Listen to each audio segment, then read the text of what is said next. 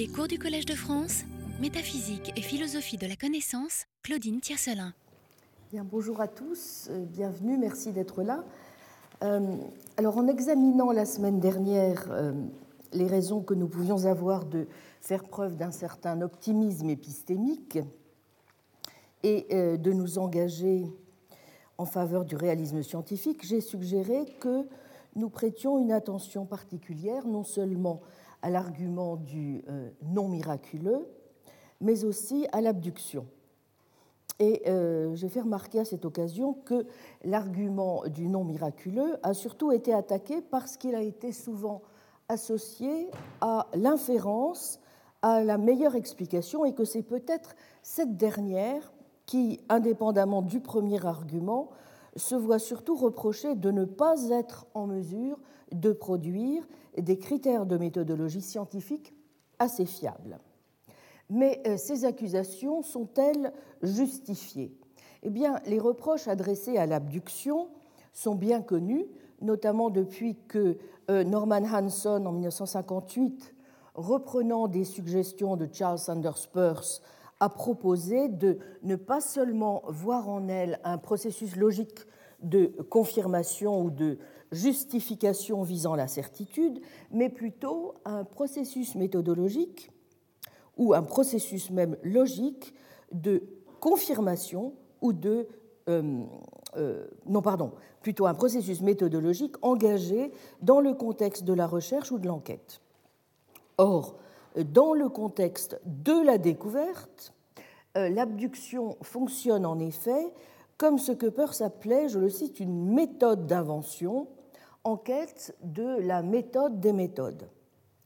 Mais euh, l'abduction est tout à fait curieuse. D'un côté, en effet, nous allons le voir, elle semble s'apparenter à un instinct, un pouvoir de, de deviner, ce que Peirce appelle un guessing instinct, capable d'actes de perspicuité, c'est ainsi que je traduis, donc capable d'insights, et de découvertes créatrices, mais comme telles parfaitement incontrôlables.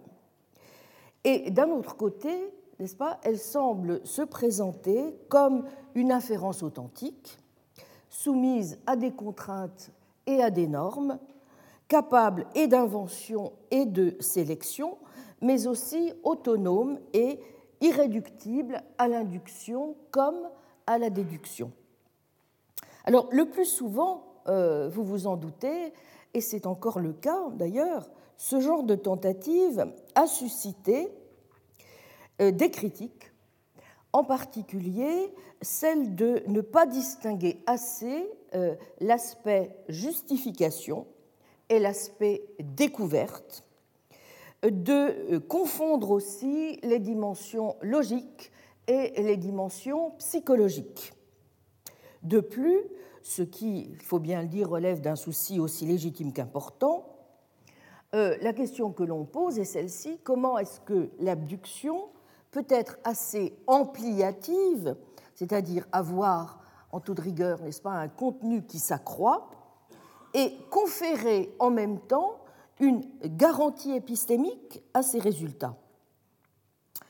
Bon, euh, quelle que soit, euh, nous allons le voir, la légitimité de ces objections, il n'est pas sûr, euh, et c'est ce que je voudrais essayer de montrer, qu'on ait pris encore toute la mesure de ce mode d'inférence que Peirce jugeait pour sa part si crucial qu'il alla jusqu'à définir le pragmatisme comme, je cite, la logique de l'abduction.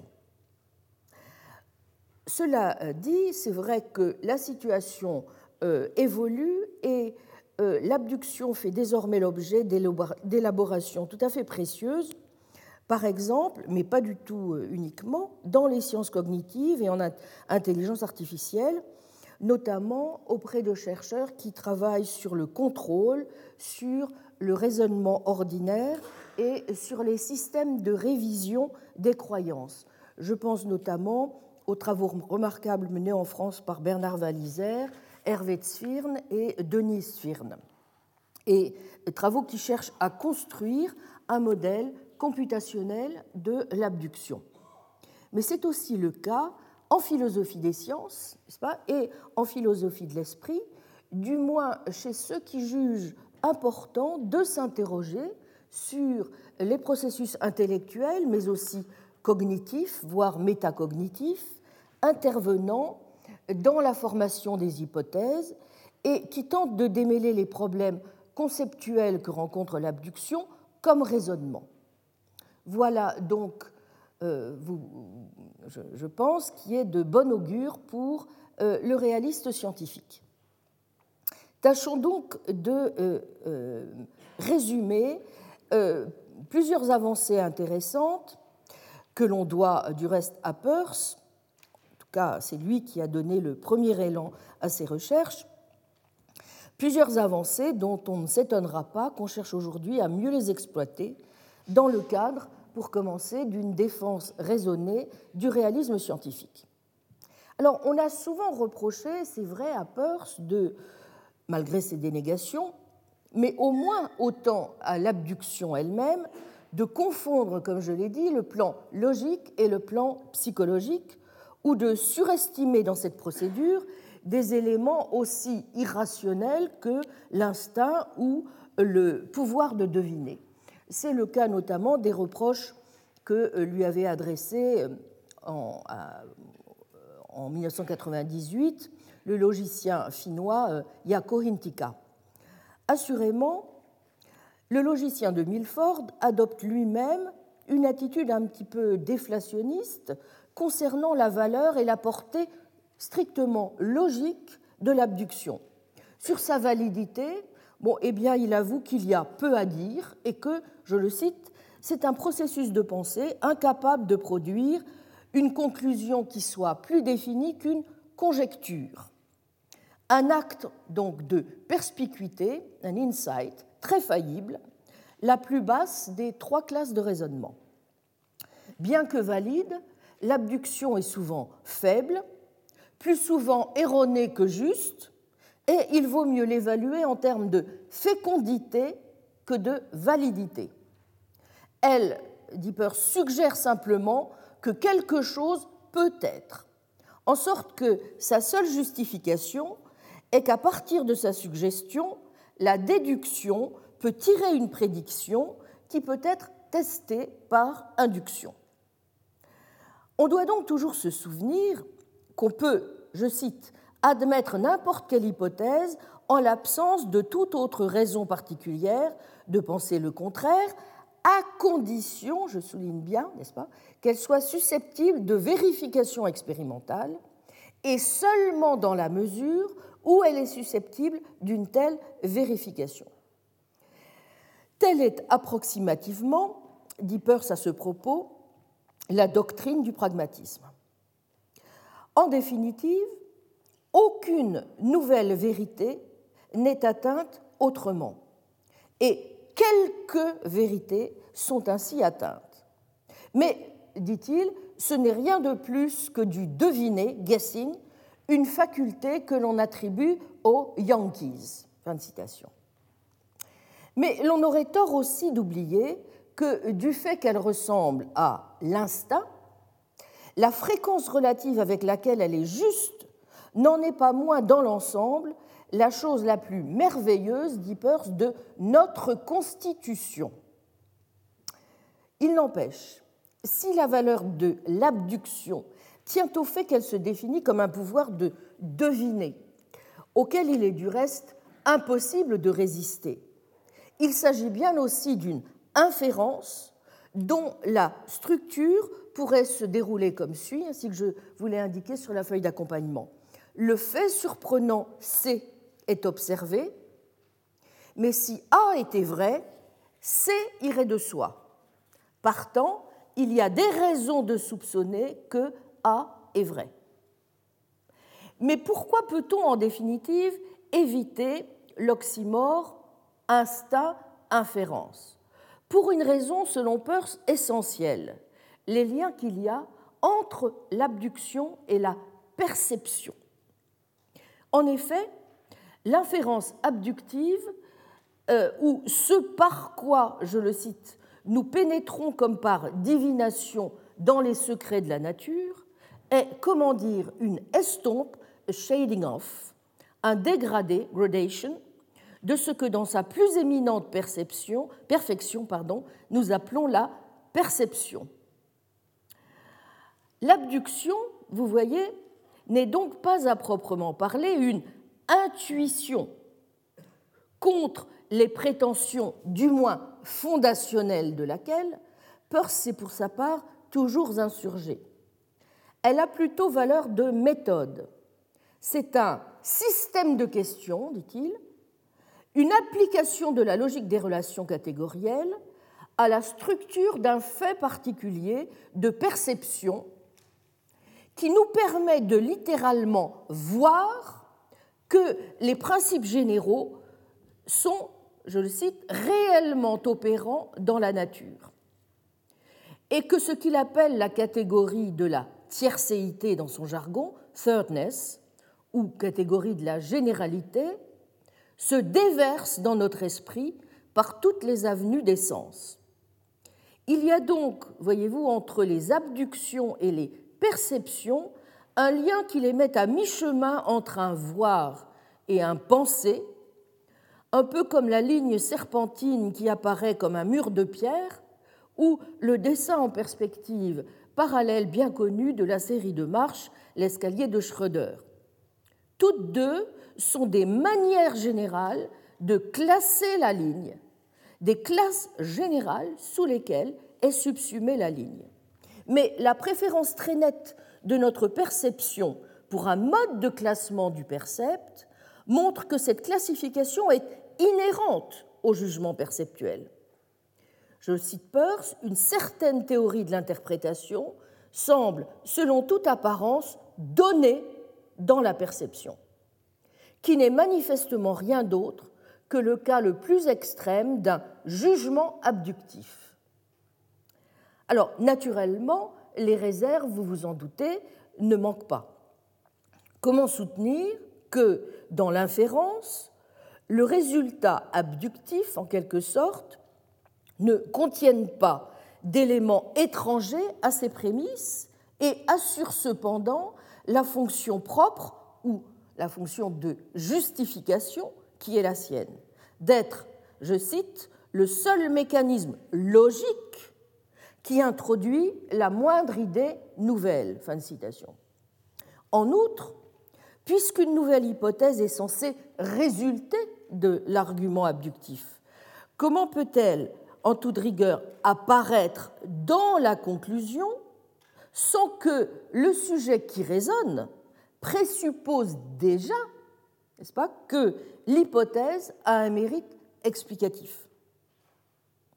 Vous voyez que la seule manière de briser le cercle, c'est de fournir, si c'est possible, une explication qui, d'une manière ou d'une autre, va analyser l'abduction comme la faisant émerger au cours du raisonnement lui-même. Or, et c'est bien ce qui se passe, dit Peirce, lorsque nous raisonnons par exemple en mathématiques, où nous procédons à la construction d'une icône ou d'un diagramme de l'état de choses hypothétique ou possible des choses. Je le cite, cette observation, cette observation nous amène à soupçonner que quelque chose est vrai, que nous pouvons ou non être capables de formuler avec précision, et nous nous mettons alors à rechercher si ce quelque chose est vrai ou pas.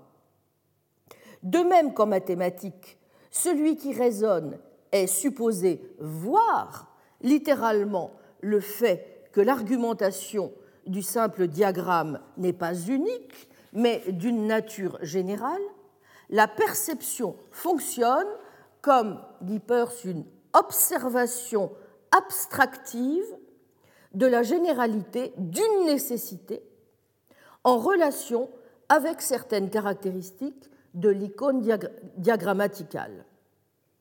Un tel pouvoir suggestif, vous le voyez, des icônes, qui, je cite, suggère simplement la possibilité de ce qu'elles représentent, puisqu'elles sont des percepts, moins l'insistance et le caractère percutant des percepts, en elles-mêmes, en effet, elles ne prédiquent rien, pas même sous une forme interrogative.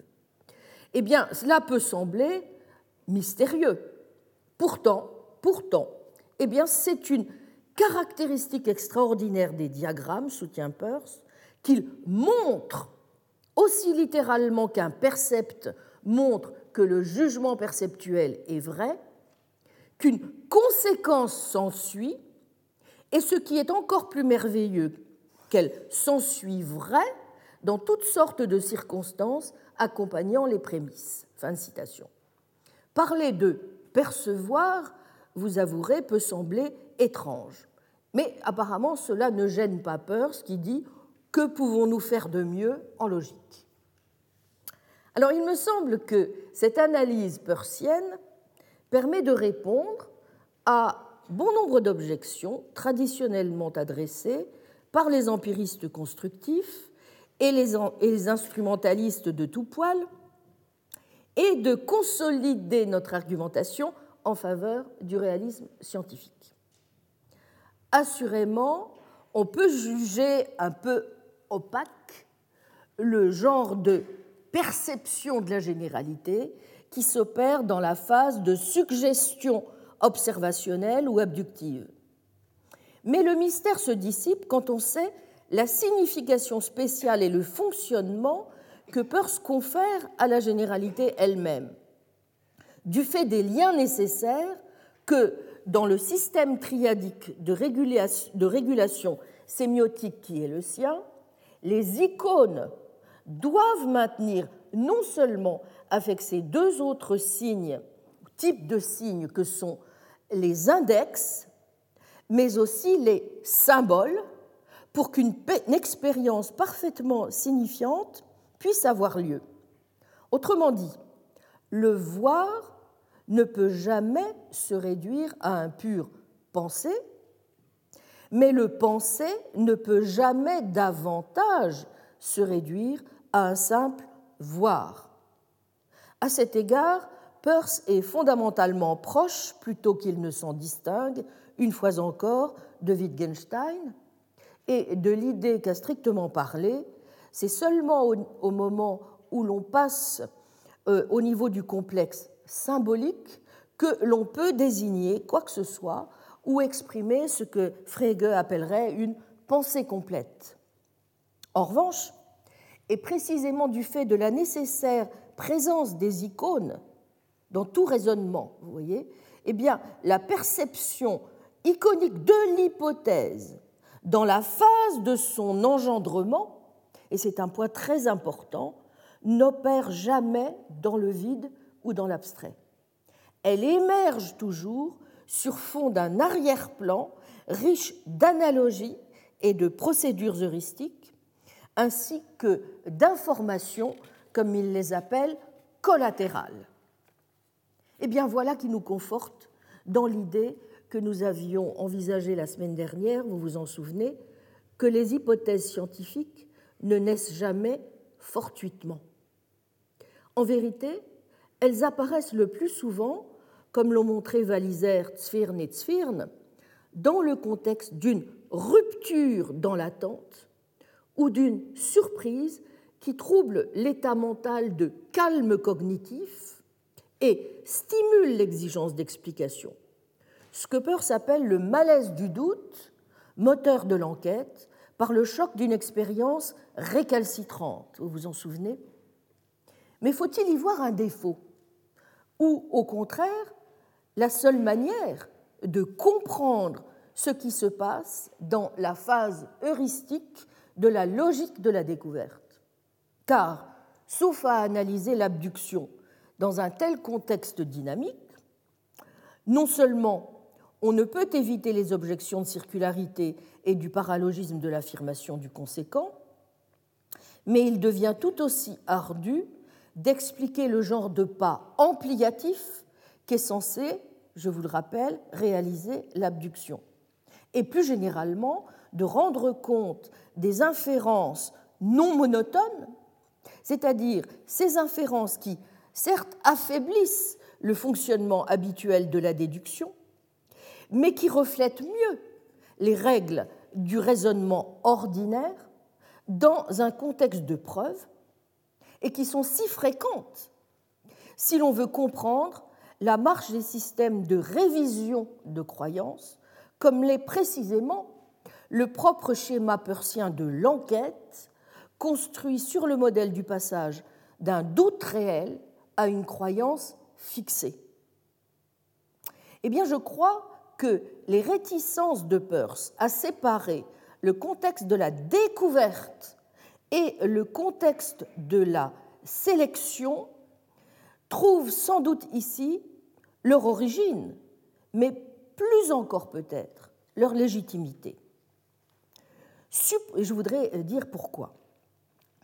Supposez en effet, ainsi que je l'ai proposé depuis le début de ces leçons, que nous renoncions à prendre pour modèle définitionnel de la connaissance le modèle longtemps tenu pour le seul authentique, à savoir le modèle platonicien de la croyance vraie justifiée, et que nous définissions plutôt la connaissance sur un modèle de ce type. Alors non seulement l'abduction deviendra crédible, mais elle sera aussi amenée à jouer un rôle épistémique bien plus éminent que celui que la plupart ne sont prêts pour l'heure encore à lui accorder. Voici plus précisément pourquoi. Toute connaissance pensée sur le mode de l'enquête se présente d'emblée comme une situation dans laquelle, je le rappelle, le sujet cherche à répondre à une question qui se pose à lui ou à un problème cognitif, par exemple parce que ses croyances ont été ébranlées par le choc d'une expérience contraire et qu'il s'est mis à douter. Son rôle comme chercheur va être d'emblée, n'est-ce pas, de construire des réponses potentielles à cette question. Il va donc naturellement commencer par une hypothèse et l'entretenir, que ce soit comme une simple interrogation ou avec quelques degrés de confiance, dans le but de découvrir les causes du problème. Là où, incidemment, le rôle d'une induction serait de découvrir des lois. La valeur première de l'abduction réside dans cette capacité compréhensive à donner une réponse potentiellement correcte à une question et à fournir une explication potentielle des faits connus, jusqu'ici, partie incontestablement importante de l'évaluation avant mise à l'épreuve. Mais ce n'est pas sa seule valeur. Peirce insiste souvent sur les affinités entre l'homme et la nature. Et il fait appel, comme la plupart, on l'a dit, des réalistes scientifiques, à l'argument du non miraculeux. Lui aussi constate le succès empirique des théories scientifiques. Et il s'en sert pour remonter à l'hypothèse explicative d'après laquelle ces théories sont, du moins à quelques degrés, vraisemblables, ou bien sont, pourrait-on dire, des descriptions approximativement vraies de la réalité?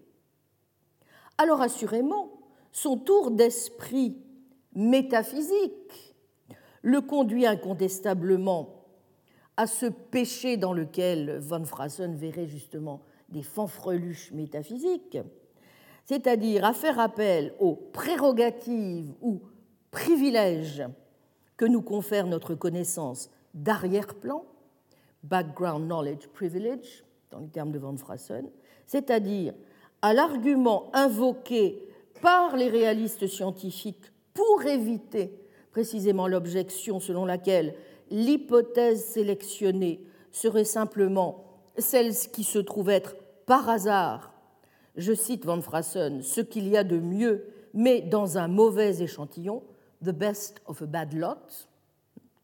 Mais justement, a-t-il ce chercheur?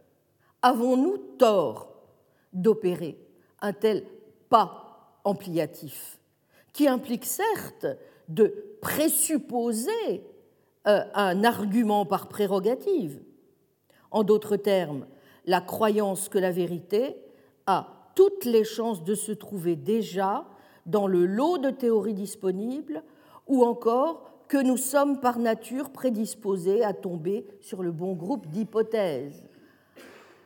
Je cite Van Frassen, mais c'est la question que je pose. Comme j'ai déjà eu l'occasion de le dire, et comme l'ont plusieurs fois montré des réalistes scientifiques, il est pour le moins douteux que le choix d'une théorie s'effectue jamais dans une sorte de vide ou d'apesanteur épistémique. Et bien plus vraisemblable, au contraire, de penser qu'il est guidé par un réseau de connaissances d'arrière-plan, ce qui, incidemment, peut considérablement rétrécir, comme le dit euh, Psylos, l'espace des hypothèses présentant une explication potentielle de l'évidence empirique disponible. En d'autres termes, il y a bien ici, comme dans la perception, un sens à se targuer de prérogatives ou ce que, vous vous souvenez, nous, avions appelé des justifications prima facie ou des autorisations épistémiques, et à considérer qu'elles sont à leur stade parfaitement garanties. Le problème est simplement de savoir jusqu'où on peut alors légitimement étendre les prérogatives que nous donne cette connaissance d'arrière-plan. Mais pourquoi serait-ce une tâche insurmontable? Dès lors qu'on est capable de déterminer les mesures de critique et de contrôle appropriées, puisque rien, au fond, n'oblige, n'est-ce pas, à entendre l'abduction comme une explication forte, en un mot, comme ce qu'on a coutume d'appeler une inférence à la meilleure explication.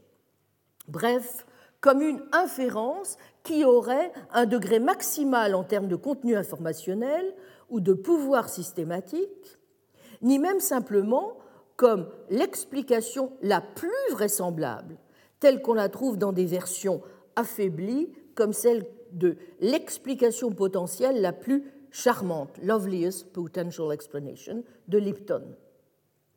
Mais cela n'implique pas qu'on ne puisse y voir un chemin que l'on conseillerait de prendre pour trouver des hypothèses valables sans participer en rien à la partie relevant de la justification à proprement parler ou du renforcement, puisqu'elle laisserait tout ce qui a trait à l'acceptabilité aux prédictions observables qu'on en dérive déductivement et tout ce qui a trait à sa confirmation aux épreuves et tests conduit ensuite inductivement.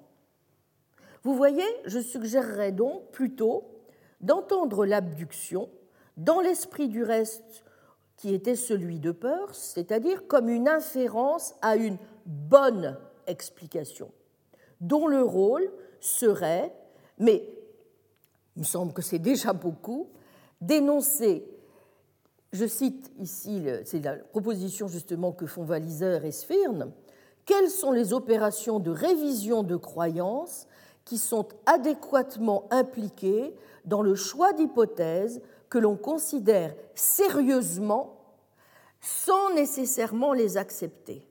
Vous voyez, c'est leur formule.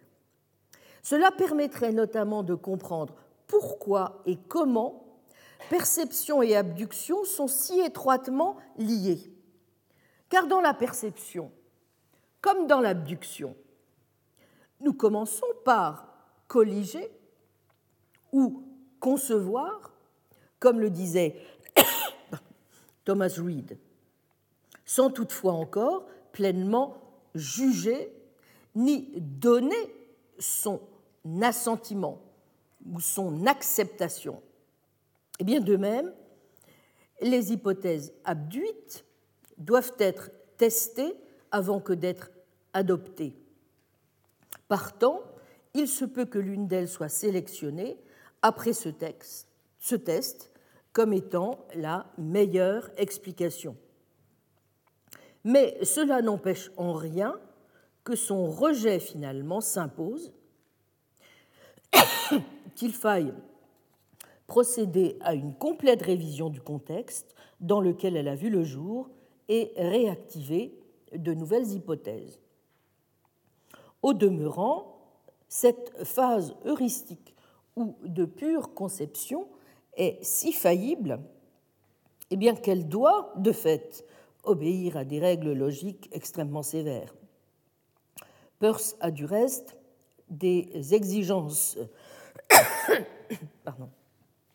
draconiennes en termes de simplicité, d'économie en temps, argent, pensée, énergie, syncrétisme, pouvoir de falsifiabilité, etc. Mais il me semble que c'est aussi la seule manière de comprendre comment et pourquoi l'abduction a un rôle si important dans la dynamique générale du raisonnement que l'on engage dans n'importe quelle procédure rationnelle d'enquête, et pas seulement dans les sciences, mais c'est évidemment pour nous ici l'intérêt en métaphysique, comme euh, nous allons le voir. Il ne faut donc jamais oublier que le moindre élément de théorie scientifique, aujourd'hui fermement établi, a été dû à l'abduction. Assurément, sa seule justification est que si nous voulons jamais comprendre le moins du monde, les choses, ce doit être de cette manière, et cela ne veut dire qu'une chose. Comme dans le cas de la perception, nous devons, à un moment ou à un autre, simplement faire confiance à nos facultés, nous fier, ainsi que Thomas Reed ne cessait de le souligner, à notre constitution. Peut-être n'expliquerons-nous pas notre ancrage dans le réel et ne réfuterons-nous pas l'empirisme constructif, mais au moins nous ne ferons pas reposer nos arguments sur euh, des distinctions dont on a vu que la signification épistémique est fort douteuse, comme celle entre l'observable et l'inobservable. Nous, nous proposerons ainsi, me semble-t-il, une explication plus raisonnable des succès empiriques de la science. Nous rendrons mieux compte de la pratique scientifique elle-même, ne prenant finalement d'autres risques que celui de chercher à comprendre. Et ici encore, comme en logique, si l'on est réaliste et à moins de renoncer à tout espoir en la seule possibilité de connaissance quelle qu'elle soit, que pouvons-nous en vérité faire de mieux? Toutefois, et même si on peut s'accorder sur cet engagement euh, en faveur euh, du réalisme scientifique, parce qu'il constitue, du moins c'est ce que je pense, la position la plus satisfaisante à adopter sur la connaissance scientifique, et euh, partant de là, admettre que, comme l'explique Chakravarti dans son très bon livre sur la métaphysique du réalisme scientifique, nos meilleures théories scientifiques décrivent correctement les parties observables comme inobservables du monde, la question reste entière de savoir si ce réalisme scientifique autorise, voire impose, ou implicitement contient une référence à certains éléments que l'on qualifierait plus volontiers de métaphysiques que de purement épistémiques. Par exemple, lorsqu'ils décrivent leur position, les réalistes scientifiques se reposent souvent fortement sur des choses telles que la causalité, les lois de la nature ou la structure du monde en termes d'espèces naturelles. Or, si ces ingrédients ontologiques, n'est-ce pas, jouent un rôle important dans les discussions sur le réalisme, ce en quoi consiste leur nature est généralement passé sous silence. De même que la question de savoir si le réalisme scientifique oblige directement à un engagement métaphysique. Et, euh, si tel est le cas, de quel degré au juste et avec quelle sûreté. Donc vous voyez un engagement métaphysique et pas seulement un engagement épistémique. il me semble que vous, pouvez prendre la mesure euh, de toute la différence d'attitude possible à partir de là, euh, lorsque vous comparez par exemple les positions respectives de quelqu'un d'un réaliste comme Hilary Putnam et d'un réaliste comme Peirce. Putnam dit souvent que l'un des mots dont la philosophie a le plus de mal à se défaire est celui qui consiste à jeter le bébé avec l'eau du bain et à sauter d'une mode à l'autre, de préférence celle qui lui est le plus opposée. Et s'il voit un mérite dans le pragmatisme, c'est à son avis celui de nous éviter la mode consistant à passer des excès du réalisme métaphysique à ceux de l'antiréalisme ou de l'irréalisme, de l'absolutisme ontologique, épistémologique ou éthique, au relativisme radical ou nihiliste. Bon, on peut quand même se demander s'il ne tombe pas tout de même lui aussi un petit peu dans ce travers. Je le cite dans Réalisme un visage humain, rejeter une controverse sans examiner les thèses en présence revient pratiquement à défendre l'une d'entre elles, habituellement celle que l'on qualifie d'anti-métaphysique. Fin de citation. Bref, est-ce qu'il ne sacrifie pas lui-même un peu euh, à la mode en jetant avec l'eau du bain le réalisme métaphysique, vous vous en souvenez, le bébé, c'est-à-dire toute interrogation métaphysique, quelle qu'elle soit. Il y aurait ainsi, selon euh, Putnam, une fausse alternative dans le débat qui oppose réaliste et antiréaliste sur la question, par exemple, de la nécessité en mathématiques, qui consisterait à nous faire croire que nous sommes confrontés à un choix forcé entre soit un, il y a quelque chose à côté de nos pratiques de calcul et de déduction qui sous-tend ces pratiques et garantit leurs résultats, soit deux, il n'y a rien que ce que nous disons et faisons, et la nécessité que nous percevons dans ces pratiques est une pure et simple illusion. Et selon Putnam, l'un des mérites de quelqu'un comme Wittgenstein aurait précisément été d'avoir vu que c'est une erreur de choisir soit le quelque chose à côté, soit la branche rien que du dilemme. Et il refuse lui aussi de choisir, préférant, dit-il, accepter l'image manifeste, le Lebenswelt, le monde tel que nous en faisons réellement l'expérience. Cela exige, selon lui, je le cite, de nous qui avons reçu pour le meilleur et pour le pire une formation philosophique, que nous regagnions et notre sens du mystère, car il est bel et bien mystérieux que quelque chose puisse être à la fois dans le monde et à propos du monde, et notre sens de la banalité, car il est banal après tout que certaines idées soient déraisonnables. Et considère-t-il, et là je crains de m'étrangler, ce sont, je cite, seulement les notions étranges d'objectivité et de subjectivité que nous avons reçues de l'ontologie et de l'épistémologie, SIC, qui nous rendent inaptes à séjourner dans le banal. Fin de citation.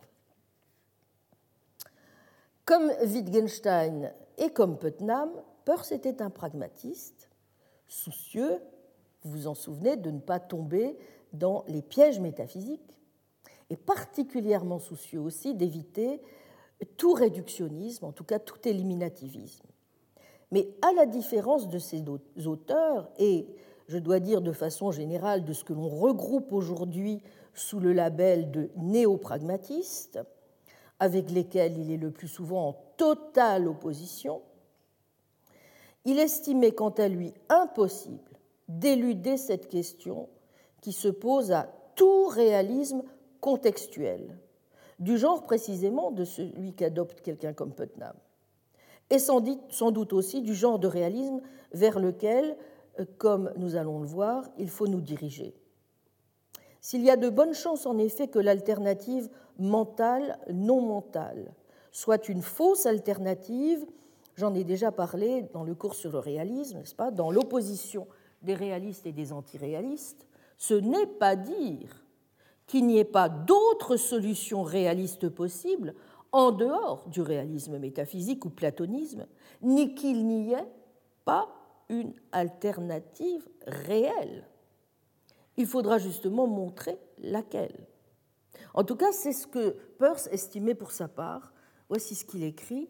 Tant qu'il y aura une querelle entre le nominalisme et le réalisme, tant que la position que nous soutenons sur cette question ne sera pas déterminée par une démonstration incontestable, mais sera plus ou moins affaire d'inclination, tout homme qui en vient à ressentir la profonde hostilité qui règne entre les deux tendances, s'il est un homme, s'engagera pour l'un ou pour l'autre et ne pourra pas plus obéir aux deux qu'il ne peut servir à la fois Dieu et le veau d'or. Si ces deux élans se neutralisent en lui, c'est qu'il ne lui restera plus dès lors de grande motivation intellectuelle. Une ligne de partage assez nette s'opère ici entre ceux qui d'un côté considèrent que le réalisme scientifique s'il ne doit pas négliger les composantes métaphysiques de la question, doit saisir celle-ci à partir essentiellement d'une théorie de la vérité ou de la référence. Là où d'autres considèrent que le réaliste peut et doit se prononcer non seulement sur ce que sont les faits, mais sur ce qu'ils sont fondamentalement. Si la question du réalisme s'identifie bien, comme l'a souligné Kit Fine avec ces deux questions incontournables, alors il y a fort à parier que le réaliste scientifique devra, à un moment ou à un autre, s'interroger sur ce en quoi consistent les propriétés intrinsèques, s'il y en a, de la nature, et sur la manière contingente, ou plutôt nécessaire, dont elles se lient entre elles pour constituer les choses, les structures, voire le système du monde. Tel est en tout cas le défi que nous allons à présent essayer de relever en nous interrogeant sur ce que sont les propriétés réelles de la nature. Alors je voudrais dire d'emblée le programme donc que je vais mener à bien. Je vais essayer de défendre relativement à cette question un réalisme des dispositions qui va reposer sur quatre idées forces. Premièrement, une théorie causale des propriétés, deuxièmement, une conception dispositionnaliste conditionnelle des lois, troisièmement, un réalisme des dispositions euh, qui ne redoutera pas de faire appel à un certain quiditisme, de même qu'il ne redoutera pas d'invoquer éventuellement euh, un modèle de causalité non seulement efficiente mais finale, de même qu'il ne redoutera pas non plus d'invoquer la nécessité du moins de certaines lois de la nature. Enfin, quatrième principe, un réalisme qui doit être convaincu de la nécessaire prise en compte de tout l'ameublement catégoriel de la réalité. Alors, Commençons tout de suite notre enquête. Nous sommes au point 3 donc, de euh, la feuille. Eh bien, pour déterminer tout cela, assurément, je vous l'ai dit depuis le début, il faut avoir des qualités de poète, de bulldog et de mathématicien. Alors c'est le moment ou jamais d'utiliser ces dernières qualités et d'apprendre à compter. Bien. Parce que justement, en métaphysique, il vaut mieux savoir compter si on veut parvenir à une liste de catégories, de classifications aussi économique, mais en même temps aussi complète que possible. Pourquoi? Ben, Parce que c'est très bien, évidemment. Il faut être pluraliste, puisque la réalité, ainsi que John Searle y a insisté, n'est pas seulement faite euh, de points marqués, euh, pardon, n'est pas faite simplement de particules euh, dans des champs de force. La réalité, elle est aussi faite eh bien, euh, de matchs de football, d'attentats terroristes, de taux d'intérêt, de gouvernement, de souffrance. Simplement, comme le notait Leibniz, on ne saurait se figurer la nature trop libérale. Aussi ne fait-on pas de la métaphysique, science de l'économie et des limites, comme on fait son marché en dressant de longues listes. Platon, Aristote, Porphyre puis Kant, vous vous en souvenez, nous ont appris qu'on peut faire mieux que des listes et s'exercer à construire un véritable alphabet de lettres, à condition, à condition de découper la bête aux bonnes articulations. Donc, il faut que nous commencions, si nous voulons faire le travail sérieusement, par euh, viser à une compréhension de la réalité dans les termes du nombre d'ingrédients le plus limité possible, certes, mais en nous assurant tout de même que nous n'en oublions aucun. Donc, commençons par être nominalistes, quitte à devenir réalistes si les faits nous y contraignent. Bon. Il nous faut donc déterminer, mais ne jamais oublier non plus qu'il nous faut avoir une vision, pourrait-on dire, moins exhaustive que synoptique des choses, pour parler comme Wilfried Sellars. Localiser correctement et donc réduire, quitte dans certains cas à éliminer certains traits redondants du monde. Prenez l'exemple suivant. Vous direz que les, les choses ont une masse, un volume, une densité. Direz-vous que la densité est un trait supplémentaire de la réalité en plus de la masse et du volume. De même, que Pierre soit plus grand que Paul ne semble pas être, à première vue, une propriété du monde qui viendrait s'ajouter au fait que Pierre mesure 1m90 et Paul 1m85. Est-ce pourtant aussi sûr?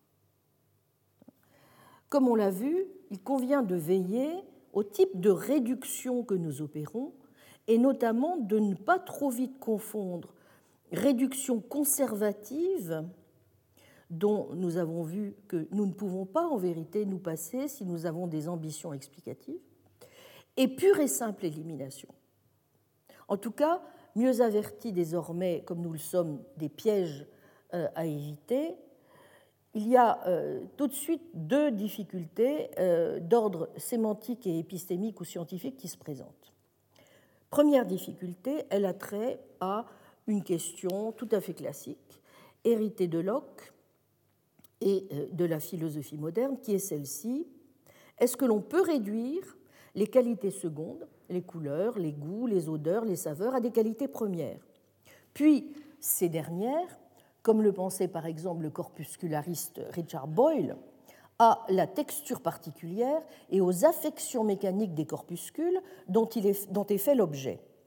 Plus précisément, euh, il s'agit de savoir si on peut réduire toutes les dispositions des corps, solubilité, malléabilité, solidité, à des mécanismes physiques ou à leur microstructure. Or, est-il si facile de dire, par exemple, ce qu'est une propriété physique? Vous me direz que et bien par là, on entend ce qui figure ou est explicitement définissable dans les termes des propriétés de la physique ou de la chimie ou de la biologie ou aujourd'hui des neurosciences. Simplement, euh, peut-être que ce n'est pas tout à fait aussi évident. Peut-être que le monde physique euh, ne se limite peut-être pas à une collection de choses physiques. Et il n'est pas sûr non plus que nous ayons aujourd'hui une idée claire de ce en quoi peut consister l'essence du physique. En d'autres termes, des propriétés qu'une chose physique doit avoir pour pouvoir être qualifiée précisément de physique. Sans doute la réponse avait-elle euh, des allures d'évidence au XVIIe siècle, lorsque l'étendue et l'impénétrabilité permettaient, n'est-ce pas, de définir le physique. Mais elle l'est beaucoup moins dans le cadre de la physique contemporaine, où l'on est plus, enclin à penser, par exemple, qu'il faut rattacher la position et la vitesse non à des propriétés spatiales ou à des formes actuelles, mais, comme on dit, à des propensions. Le deuxième type de difficulté est d'ordre plus sémantique. Sommes-nous vraiment sûrs, dans le cas que j'ai pris de, euh, de la taille de pierre, qu'être plus grand n'ajoute vraiment rien pas? On peut estimer, si on suit par exemple Frege, que ce qu'on appelle des prédicats coextensifs, qui s'appliquent exactement aux mêmes particuliers, tels que à un cœur et à des reins, correspondent exactement au même concept, et que sans préjudice pour la vérité, je cite Frege, dans toute phrase, des termes conceptuels peuvent se remplacer l'un l'autre si elle leur correspond la même extension de concepts. Les concepts ne se comportant de façon différente que pour autant que leurs extensions sont différentes. Fin de citation. Mais y a-t-il autant de propriétés qu'il y a de prédicats possibles? En tout cas, et nous allons le vérifier, les propriétés ne sont pas simplement ou ne sont pas simplement données par les significations de nos prédicats. Il ne vient à l'esprit de personne de penser que la planète Mars est ou est en partie une partie d'eux ou est définie purement et simplement par la signification du mot Mars que nous employons pour y faire référence. Vous voyez Donc, euh, discriminer, euh, mais certes, mais aussi chercher à être le plus complet possible, réduire sans éliminer. En vérité, on peut dire que dans cette, dans cette affaire, le métaphysicien est souvent dans la même position que le physicien, dont la méthodologie n'est pas de laisser fleurir un millier de fleurs, mais de suivre, comme le rappelle Jackson, le régime le plus hypocalorique possible, tout du moins au début. Car il n'est pas sûr qu'ils ne doivent pas, euh, à un moment donné, introduire d'autres entités, élargir donc son ontologie, s'il veut précisément que l'image scientifique qui lui est donnée du monde ne dresse pas un trop grand fossé avec l'image que lui donne de ce monde la perception et l'expérience qu'il en a. Alors, sur la base de ces présupposés, et donc en accord avec certains principes de l'analyse conceptuelle a priori et du réalisme scientifique, qui n'ont désormais pour nous plus de secret, nous allons donc essayer, d'une part, de comprendre comment, à partir d'un ensemble de termes et de concepts fondamentaux, on peut en effet, à partir de là, montrer que sont vraies un certain nombre de questions forgées dans un autre ensemble de termes et de concepts moins fondamentaux.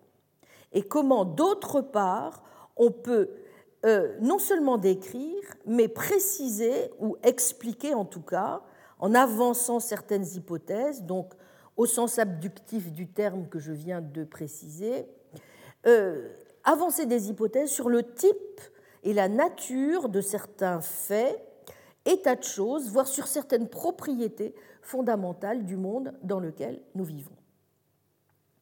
Bon, alors, dans ce genre d'examen, on peut évidemment adopter plusieurs stratégies. On peut par exemple expliquer euh, les propriétés, et il y a de nombreux ouvrages de métaphysique qui vont en ce sens, euh, dans les termes de toutes sortes d'entités. Est-ce qu'il s'agit de particuliers, d'universaux, de classes de tropes, de faisceaux, ou encore dans les termes aussi du type d'entité que sont ces propriétés? Est-ce que ce sont de purs flatus vocis, n'est-ce pas, de purs mots, de simples ombres autologiques de nos prédicats, bref, de simples entiarationnistes, des êtres de raison, de simples concepts?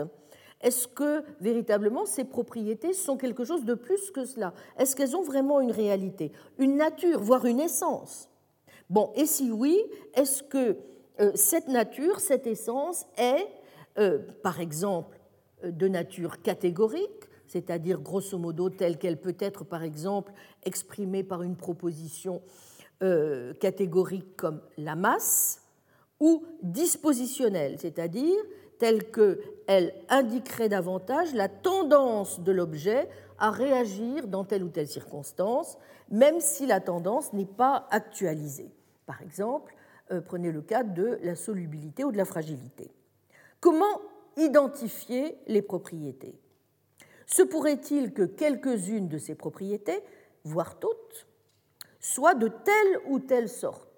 C'est-à-dire, est-ce qu'elles sont peut-être toutes catégoriques Est-ce que certaines d'entre elles sont dispositionnelles? Est-ce que peut-être toutes sont dispositionnelles? On peut considérer aussi que certaines propriétés sont de prime abord plus intéressantes à observer.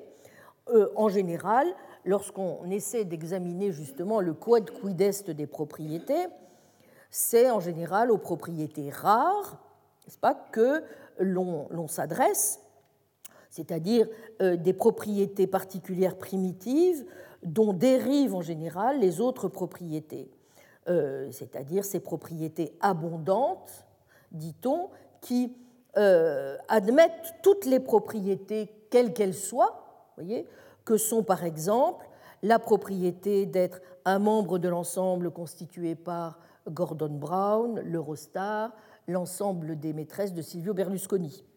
Bien. Alors, parmi, donc on va laisser pour le moment les propriétés abondantes de côté. Euh, j'en parlerai tout à l'heure au, séminaire. Euh, bon, pour le moment, contentons-nous donc des propriétés rares, si vous le voulez bien. Alors, parmi ces propriétés rares, eh bien justement, nous trouvons les dispositions. Alors, celles-ci euh, peuvent bien sûr se présenter de manière plus ou moins ouvertement dispositionnelle.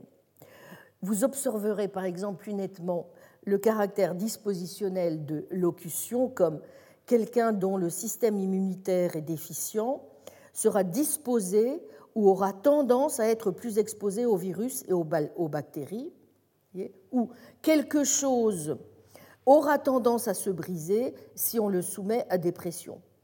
Donc vous voyez plus, plus ouvertement le caractère dispositionnel dans ce type de locution, n'est-ce pas, que si vous avez affaire à des prédicats dispositionnels comme immunodéficient ou fragile. Dans les deux cas, pourtant, vous renvoyez à la même disposition, n'est-ce pas? Bon.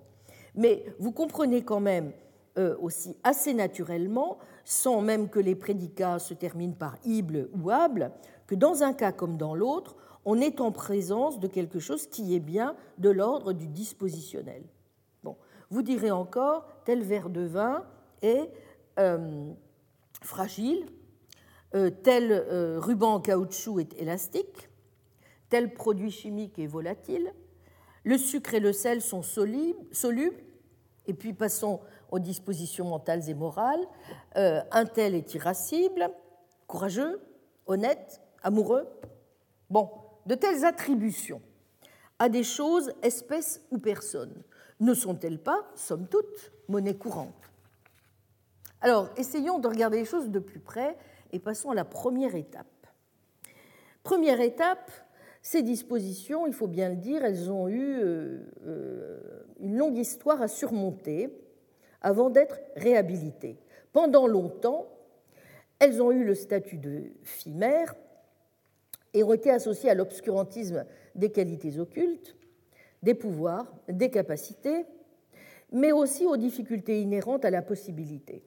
Les dispositions n'ont été tolérées que comme des façons de parler, mais elles étaient inadmissibles à titre d'entité ontologique autonome et elles étaient appelées à prendre le nom de telle ou telle propriété catégorique décente.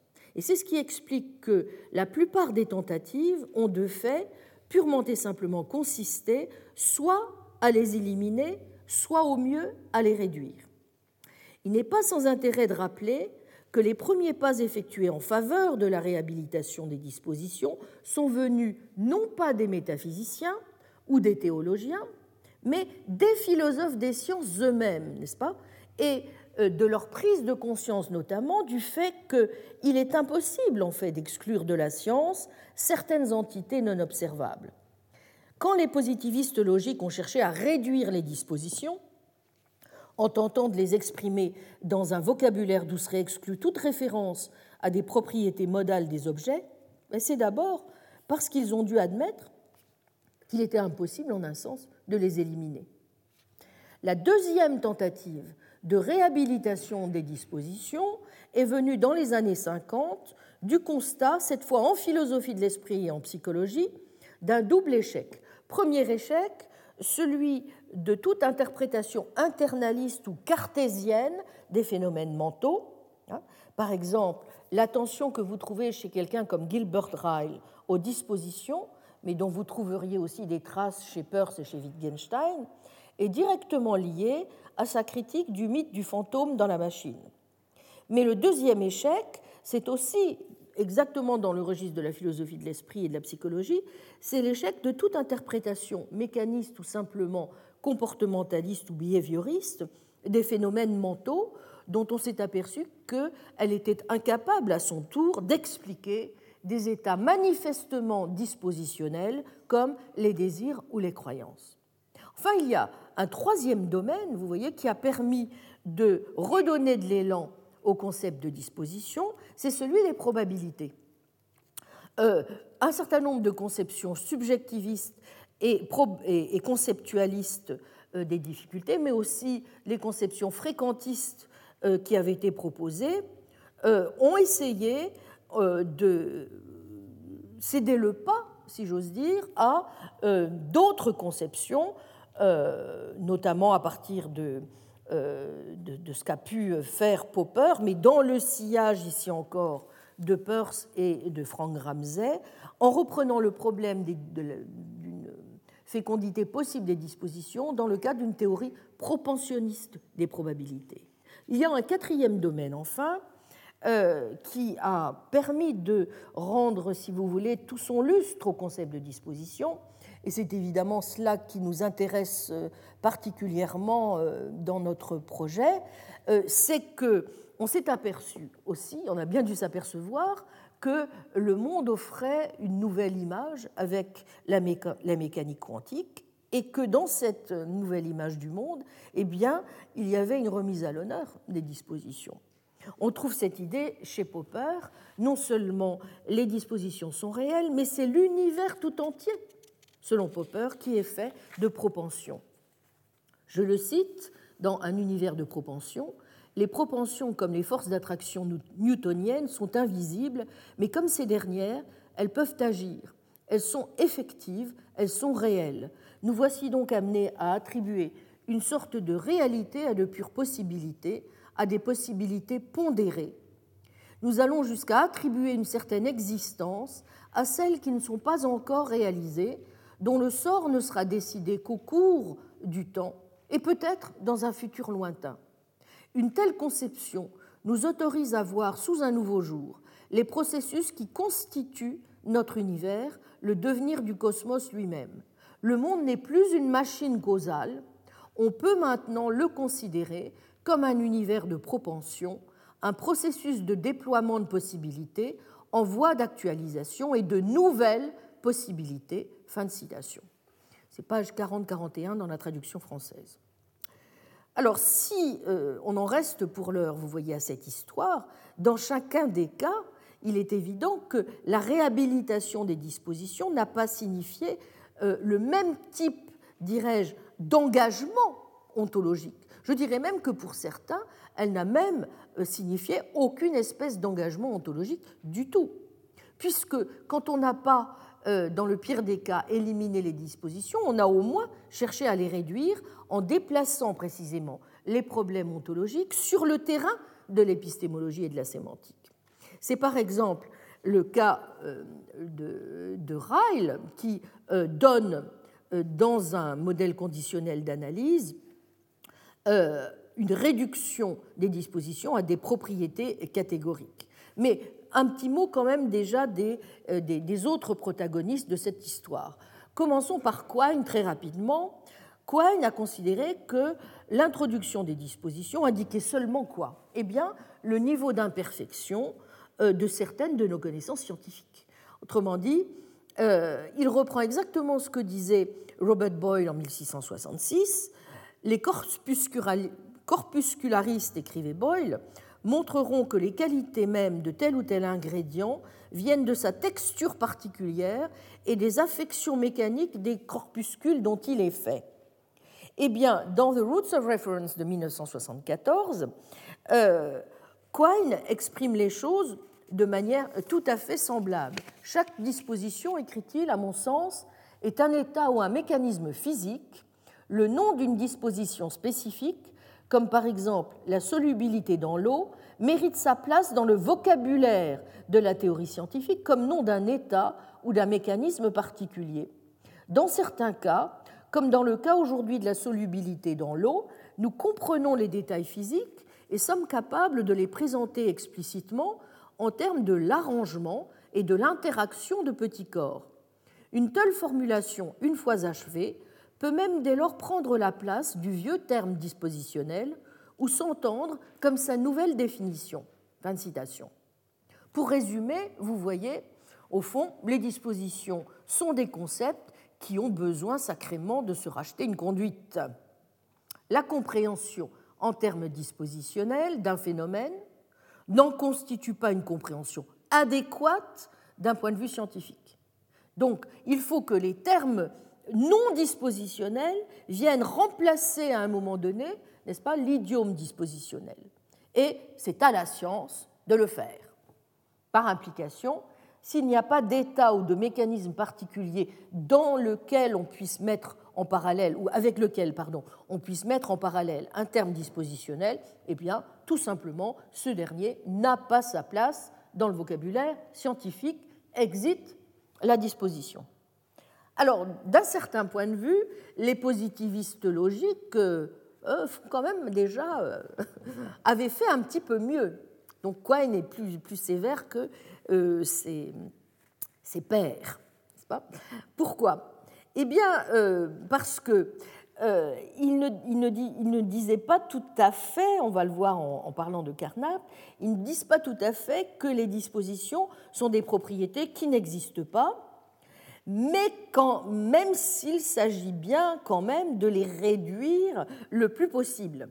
Mais on reste acquis quand même à cette idée que euh, les problèmes relatifs aux dispositions, et c'est quelque chose que vous trouvez euh, très bien dit par Nelson Goodman en particulier, euh, sont, je cite Goodman, parmi les plus urgents et les plus pénétrants auxquels nous sommes confrontés aujourd'hui dans la théorie de la connaissance et dans la philosophie des sciences. Mais, comme je vous l'ai dit, n'est-ce pas, on va déplacer le problème ontologique sérieux eh bien, sur le plan épistémologique et sémantique. Et pourquoi est-ce qu'il faut le faire? Oh, Pour une raison très simple, dit Goodman, c'est parce que les dispositions font intervenir la possibilité, modalité mystérieuse s'il en est. Voici ce que dit Goodman. En plus des propriétés observables et des processus effectifs qu'elle subit, une chose est remplie de menaces et de promesses. Les dispositions ou capacités d'une chose, sa flexibilité, son inflammabilité, sa solubilité, ne sont pas moins importantes pour nous que son comportement manifeste, mais elles nous semblent par comparaison plutôt éthérées. Nous sommes alors portés à nous demander si nous pouvons les définir de façon plus terre-à-terre, auquel cas nous pourrions expliquer les termes de disposition sans aucune référence à des pouvoirs occultes. Fin de citation.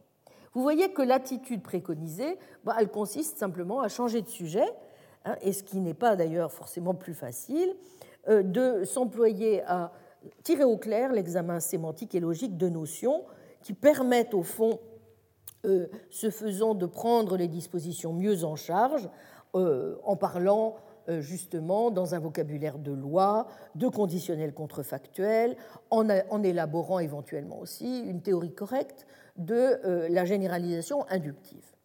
Et c'est justement ce genre de, de tâche que essaie de remplir euh, Carnap euh, dans son ouvrage de 1936, dans Testability and Meaning. Euh, Carnap avait donc en un sens précédé, Goodman sur ce plan, puisqu'il montrait déjà qu'on pouvait définir les dispositions, comme l'avait du reste fait aussi Peirce dès 1878, en utilisant un certain nombre de conditionnels. Conditionnels très simples, supposez que vous ayez à rendre compte de la disposition de solubilité, vous allez la traduire dans l'énoncé de réduction suivant. Si X était placé dans l'eau, X se dissoudrait. Vous voyez Donc vous transformez euh, la disposition dans un énoncé en termes de conditionnel contrefactuel selon la terminologie consacrée. Mais évidemment, Carnap, qui était un bon logicien, s'aperçoit rapidement que, ce faisant, il tombe dans les paradoxes de l'implication matérielle ou de l'interprétation philonienne du conditionnel, et que, évidemment, un euh, X est soluble ne peut pas être équivalent en signification à un conditionnel matériel du type si X est placé dans l'eau, il se dissout puisque cet énoncé peut être vrai selon la table de vérité de l'implication matérielle si l'antécédent est faux et a pour conséquence qu'un objet qui n'est jamais placé dans l'eau pourrait aussi se dissoudre. Autant dire alors, euh, comme le notait Peirce, dont la maxime pragmatiste avait initialement beaucoup, beaucoup en commun avec la théorie vérificationniste de la signification des positivistes logiques, qu'on devrait tenir pour vrai des énoncés tels que si le diable était élu président des États-Unis, cela s'avérerait extrêmement profitable au bien-être des gens puisqu'il ne sera pas élu. Alors, pour résoudre ce paradoxe, Carnap admet qu'il n'est pas possible de donner une définition vérifonctionnelle des dispositions, mais qu'au fond, cela importe peu, en définitive, tant qu'on peut les réduire, vous voyez, à des énoncés qui seront construits en quelque sorte à partir d'énoncés observationnels. Tous les termes scientifiques, dit Carnap, peuvent être introduits comme des termes dispositionnels sur la base de termes observationnels, soit par définition implicite, explicite, pardon, soit par ce qu'on appelle des énoncés de réduction, qui constituent une sorte de définition conditionnelle dont la formulation est alors la suivante. Si n'importe quel x est mis dans l'eau à n'importe quel temps t, alors si x est soluble dans l'eau, x se dissout au temps t, et si x n'est pas soluble dans l'eau, il ne se dissout pas. Pour parler des dispositions qui ne sont pas soumises au test, eh il suffira simplement, vous voyez, d'ajouter à l'énoncé de réduction la clause suivante.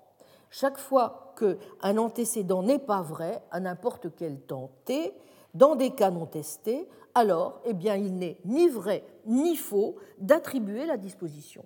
Auquel cas, vous voyez, c'est très simple, vous n'affirmez ni ne niez, en toute rigueur, la présence de la disposition. Simplement, vous la privez de toute valeur de vérité, puisque elle n'a pas de contenu empirique confirmé. Vous parvenez ainsi à une solution parfaitement vérificationniste du problème, euh, puisque, au fond, cela revient à dire que euh, vous restreignez la définition des énoncés dispositionnels au seul cas où la disposition, au fond, est en train de s'actualiser. Par exemple, dire d'un diamant qu'il est dur, bah, c'est un énoncé qui n'a de sens qu'aussi longtemps que vous le soumettez à un test de dureté. C'est-à-dire si, par exemple, vous essayez de le rayer.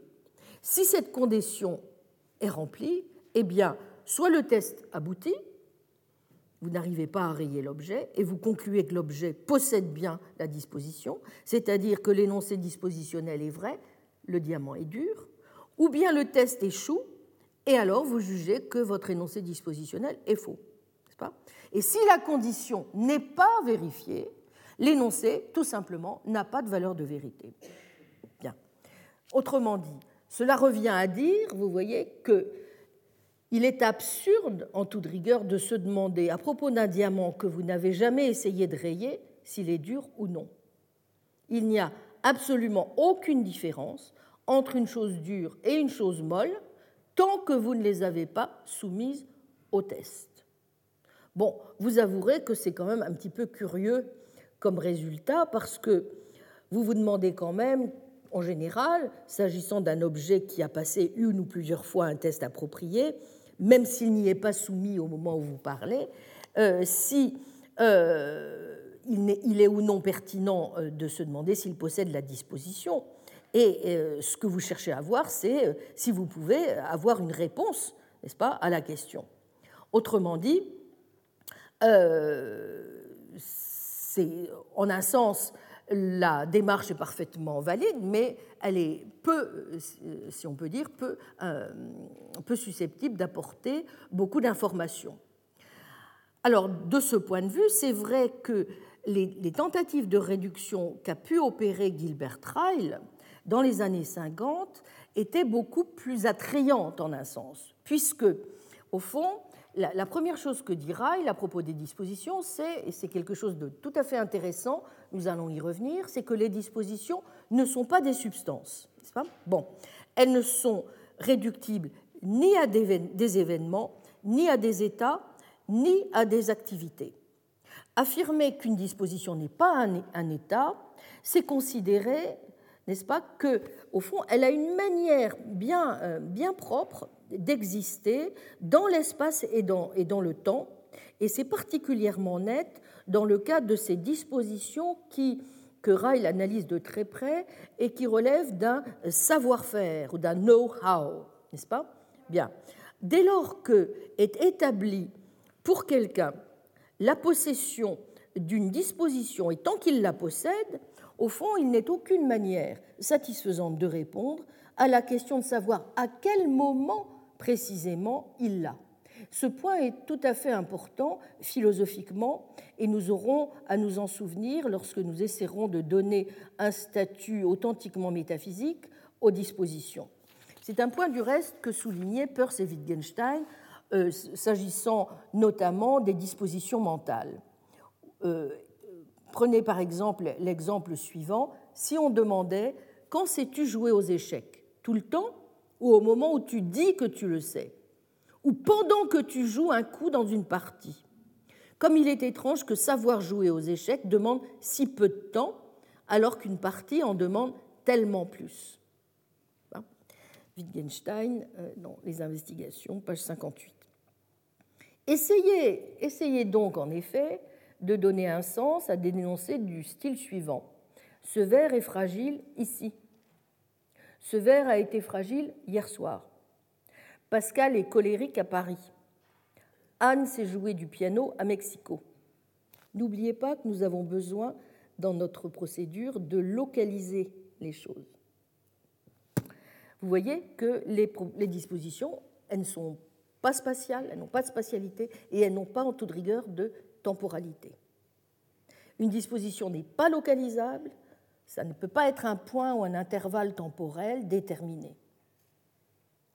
Il faudra nous en souvenir lorsque nous envisagerons éventuellement de suivre une métaphysique de points ou euh, d'espace euh, euh, bien circonscrits, vous voyez, posés les uns à côté des autres. Bon. Est-ce que cela a véritablement un sens de penser la réalité dans, ces termes Bon. en tout cas, les dispositions ne sont pas dans l'esprit. C'est quelque chose que rappelle Peirce, Wittgenstein et que reprend Ryle. Les dispositions ne sont pas quelque chose qui serait dans l'esprit. Vous voyez pourquoi, évidemment, chez Ryle, cela a trait au mythe du fantôme dans la machine. Il s'agit de bien montrer, s'agissant des dispositions mentales, que c'est une aberration d'essayer de les chercher selon un schéma internaliste. Pourquoi est-ce qu'elles ne sont pas dans l'esprit? Non pas du tout parce qu'elles se trouveraient euh, ailleurs, mais parce qu'elles se trouvent tout bonnement elle ne se trouve tout bonnement nulle part. Bon.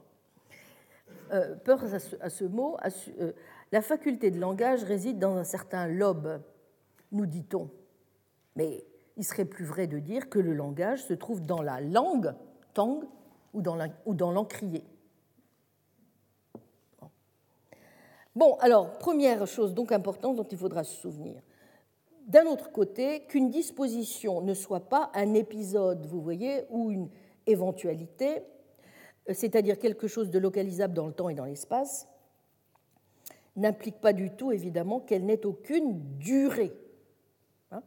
Euh, comme le dit Ryle, je le cite, il n'y a rien d'incompatible à dire que les énoncés dispositionnels ne racontent aucun incident et à admettre que les énoncés dispositionnels peuvent avoir une temporalité tenses. Il a été fumeur pendant un an et le caoutchouc a commencé à perdre son élasticité l'été dernier, sont des énoncés dispositionnels parfaitement légitimes, et s'il n'était jamais vrai qu'un individu pût commencer à savoir quelque chose, le métier de professeur n'existerait pas. Fin citation. Bref, les dispositions, point encore dont il faudra se souvenir, euh, ne se réduisent pas à leur manifestation. Si elles n'avaient absolument rien de temporel, on ne comprendrait vraiment pas comment elle pourrait tout simplement s'acquérir ou se perdre. Bien. C'est du reste la raison pour laquelle euh, certains, c'était le cas déjà de John Stuart Mill, c'est aujourd'hui le cas de Nancy Cartwright, voient dans la constance ou la tendance deux traits tout à fait cruciaux des dispositions. En ce sens, je dirais que euh, n'y a rien d'incompatible à dire qu'une disposition ne se réduit pas à sa manifestation et à soutenir qu'elle doit bel et bien se manifester et se montrer dans des événements réels. Pensez à la capacité gravitationnelle. Elle n'a pas besoin d'être déclenchée, pas plus qu'elle ne peut être renforcée ou affaiblie. Mais c'est pourtant bien quelque chose qui semble toujours en train de se manifester, comme l'écrit euh, Nancy Cartwright. Toutes ces précisions ne permettent pas toutefois de conclure d'emblée que les dispositions seraient, vous vous en doutez, des propriétés réelles des objets. Et c'est ce qui explique pourquoi Ryle dit qu'un terme comme soluble, par exemple, n'énonce aucun fait. Ce qu'il dit est très important. Il dit ceci, euh, cela nous permet seulement d'inférer de X émis dans l'eau que X se dissout. Ça veut dire que de cette manière, vous voyez, deux verres qui seraient d'apparence identique, mais dont l'un seulement serait fragile, sont en fait identiques tant que vous ne les avez pas fait tomber. Le degré d'engagement ontologique de l'analyse raélienne, autrement dit, vous voyez, est nul. Raël continue de s'inscrire dans une perspective foncièrement humienne, où se trouve opérée une distinction tranchée entre ce qu'est une chose et la manière dont elle est disposée à se comporter, autrement dit entre ses propriétés non dispositionnelles ou catégoriques, donc telles une fois encore que ses propriétés euh, spatio-temporelles, n'est-ce pas, et ses propriétés dispositionnelles qui, elles, relèvent de ce qu'elle est susceptible de faire. Bref, ce qu'est la chose dépend de ses propriétés, qui sont bel et bien catégoriques. Quant à ses dispositions, elles dépendent, souvenons-nous-en, des lois de la nature, qui sont contingentes et ces deux déterminations sont indépendantes. Par conséquent, des choses qui seraient douées des mêmes propriétés exactement, mais qui se trouveraient, par exemple, dans des mondes possibles différents, se comporteraient différemment si dans ces mondes possibles, les lois de la nature étaient différentes. Comme les propriétés dispositionnelles sont indépendantes des choses, elles ne peuvent autrement dit caractériser son essence. Elles restent des propriétés non pas essentielles, mais contingentes. Vous mesurez, je pense ici, toute la distance qui sépare encore une perspective de ce genre, non seulement d'un engagement réaliste envers les dispositions, mais tout aussi bien d'une conception classique comme celle d'Aristote, des médiévaux, ou encore de Leibniz, qui étaient des auteurs qui reconnaissaient des pouvoirs causaux, des capacités ou des potentialités. Dans l'esprit de ces auteurs, la nature d'une chose ne saurait être indépendante de euh, ses dispositions, au moins au sens où pour eux, n'est-ce pas, il n'y a pas de distinction nette entre ce qu'est une chose, son essence, et les manières dont elle peut se comporter ou est disposée à se comporter en termes leibniziens son activité. Je vous renvoie euh, au chapitre 8 des catégories que je n'ai pas le temps de, lire. Euh, vous le lirez, vous verrez que euh, c'est là qu'Aristote indique que les dispositions relèvent avec les manières d'être, état ou habitus, de la première espèce de la qualité. Bien. Les dispositions qu'a l'objet sont donc ici uniquement relatives à notre connaissance des lois particulières. Elles se ramènent à leur manifestation possible, par quoi il faut entendre, elles nous donnent le droit de faire une certaine inférence. Donc Ryle suit ici encore Hume, une loi de la nature n'a rien de réel. Ce n'est, dit-il, qu'un ticket inférentiel. L'attribution de fragile à un objet, par exemple, dépend de la présence d'une loi causale, loi causale qui énonce une conjonction ou des conjonctions constantes entre des événements de tel ou tel type, et rien, rien dans les choses qui correspondent à la propriété dispositionnelle en dehors de cette conjonction constante entre les événements. Vous voyez, donc supposer par exemple que ce soit une loi, que chaque fois qu'on laisse tomber un certain type de verre, il se brise, eh bien dire qu'un verre est fragile, c'est simplement dire que si on le faisait tomber ainsi, il se briserait. Les inférences autorisées par ce verre est fragile ne sont qu'un sous-ensemble de celles qui sont autorisées par la loi. Donc, En toute rigueur, vous comprenez bien que l'énoncé sévère et fragile n'est pas un énoncé vrai ou faux, il est plutôt de la nature d'une règle d'inférence, au même titre donc une règle de logique qui est plus justement dite valide que vraie. En ce sens, il n'a pas besoin de vérifacteur, de truth maker. La disposition va être simplement définie de manière purement opérationnelle dans les termes des énoncés conditionnels contrefactuels qui établissent ces conditions de manifestation. Mais vous voyez tout de suite qu'en même temps, si on s'en tient à une position de cette nature, toute une série de difficultés quand même euh, et de, choses assez contre-intuitives euh, apparaissent. Comment euh, justifie-t-on l'inférence de on fait tomber le verre à il se brille, puisque celle-ci, en toute rigueur, ne relève ni d'une autorité logique, ni de l'occurrence présente d'aucun événement.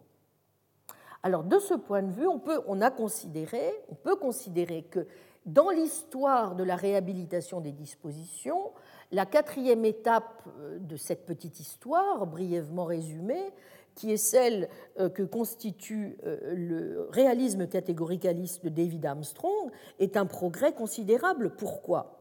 Ou plutôt un progrès, en tout cas, en faveur de l'admission d'une certaine réalité des dispositions. Pourquoi? Eh bien parce que David Armstrong reconnaît en effet qu'il y a bel et bien deux types de propriétés réelles dans la nature les propriétés dispositionnelles donc et les propriétés catégoriques. Pour l'essentiel, je répète, les propriétés spatio-temporelles. Mais pour que on puisse dire vraiment que les dispositions euh, sont des propriétés réelles, eh bien, elles doivent être, ici encore, soit réductibles, soit identiques à des propriétés catégoriques.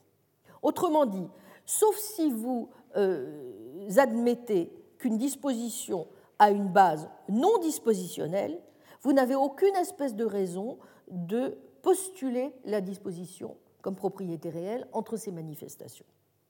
Mais vous voyez à ce moment-là que l'application de n'importe quel prédicat dispositionnel doit dépendre de l'existence d'une base catégorique, par exemple la microstructure de l'objet, qui, elle, est non dispositionnelle. Et ce n'est qu'en vertu de cette base non dispositionnelle que euh, la disposition pourra être dite réelle. Donc, une propriété peut, de façon contingente, avoir un caractère dispositionnel, mais c'est en vertu des lois contingentes de la nature, dont euh, la nature est indépendante de la propriété elle-même la même propriété pourrait exister dans un autre monde possible qui serait doté d'un autre ensemble de lois de la nature, auquel cas la propriété pourrait avoir tel ou tel autre caractère dispositionnel. Bref, lorsque vous parlez d'une disposition, c'est toujours euh, une propriété catégorique ou un ensemble, un complexe de propriétés catégoriques qui la fondent. Par essence, donc, toutes les propriétés sont les mêmes à savoir de nature catégorique.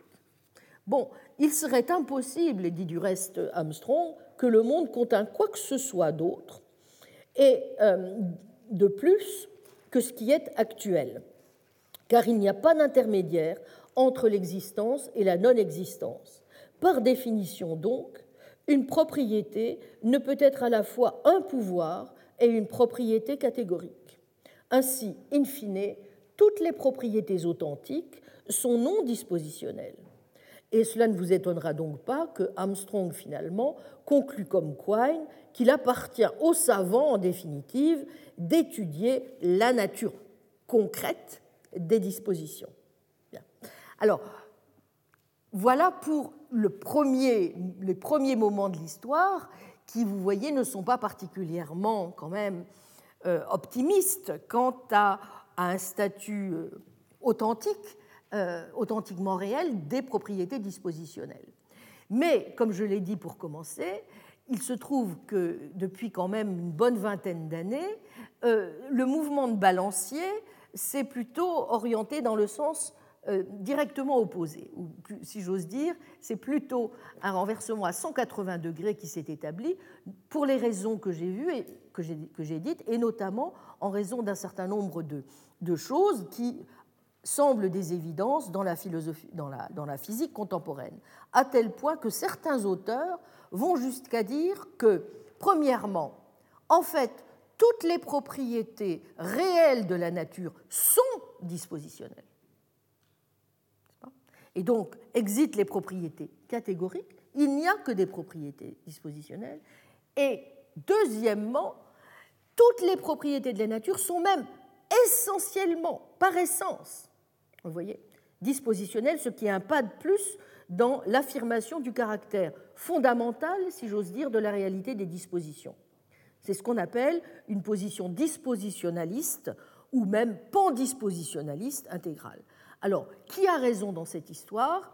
Euh, Peut-être aucun, aucun d'eux. C'est ce que j'essaierai de montrer. Je montrerai que justement, si nous voulons véritablement asseoir la réalité des dispositions, il faut aussi bien éviter les premières options que j'ai indiquées qu'il faut éviter la seconde. Mais avant cela, il faudra évidemment quand même essayer de voir quels sont les aspects positifs tout de même, euh, et ils ne sont pas négligeables, que les tenants du dispositionnalisme euh, sont euh, prêts à, apporter. Voilà, je vous remercie beaucoup et à la semaine prochaine. Retrouvez tous les contenus du Collège de France sur www.colège-2-france.fr.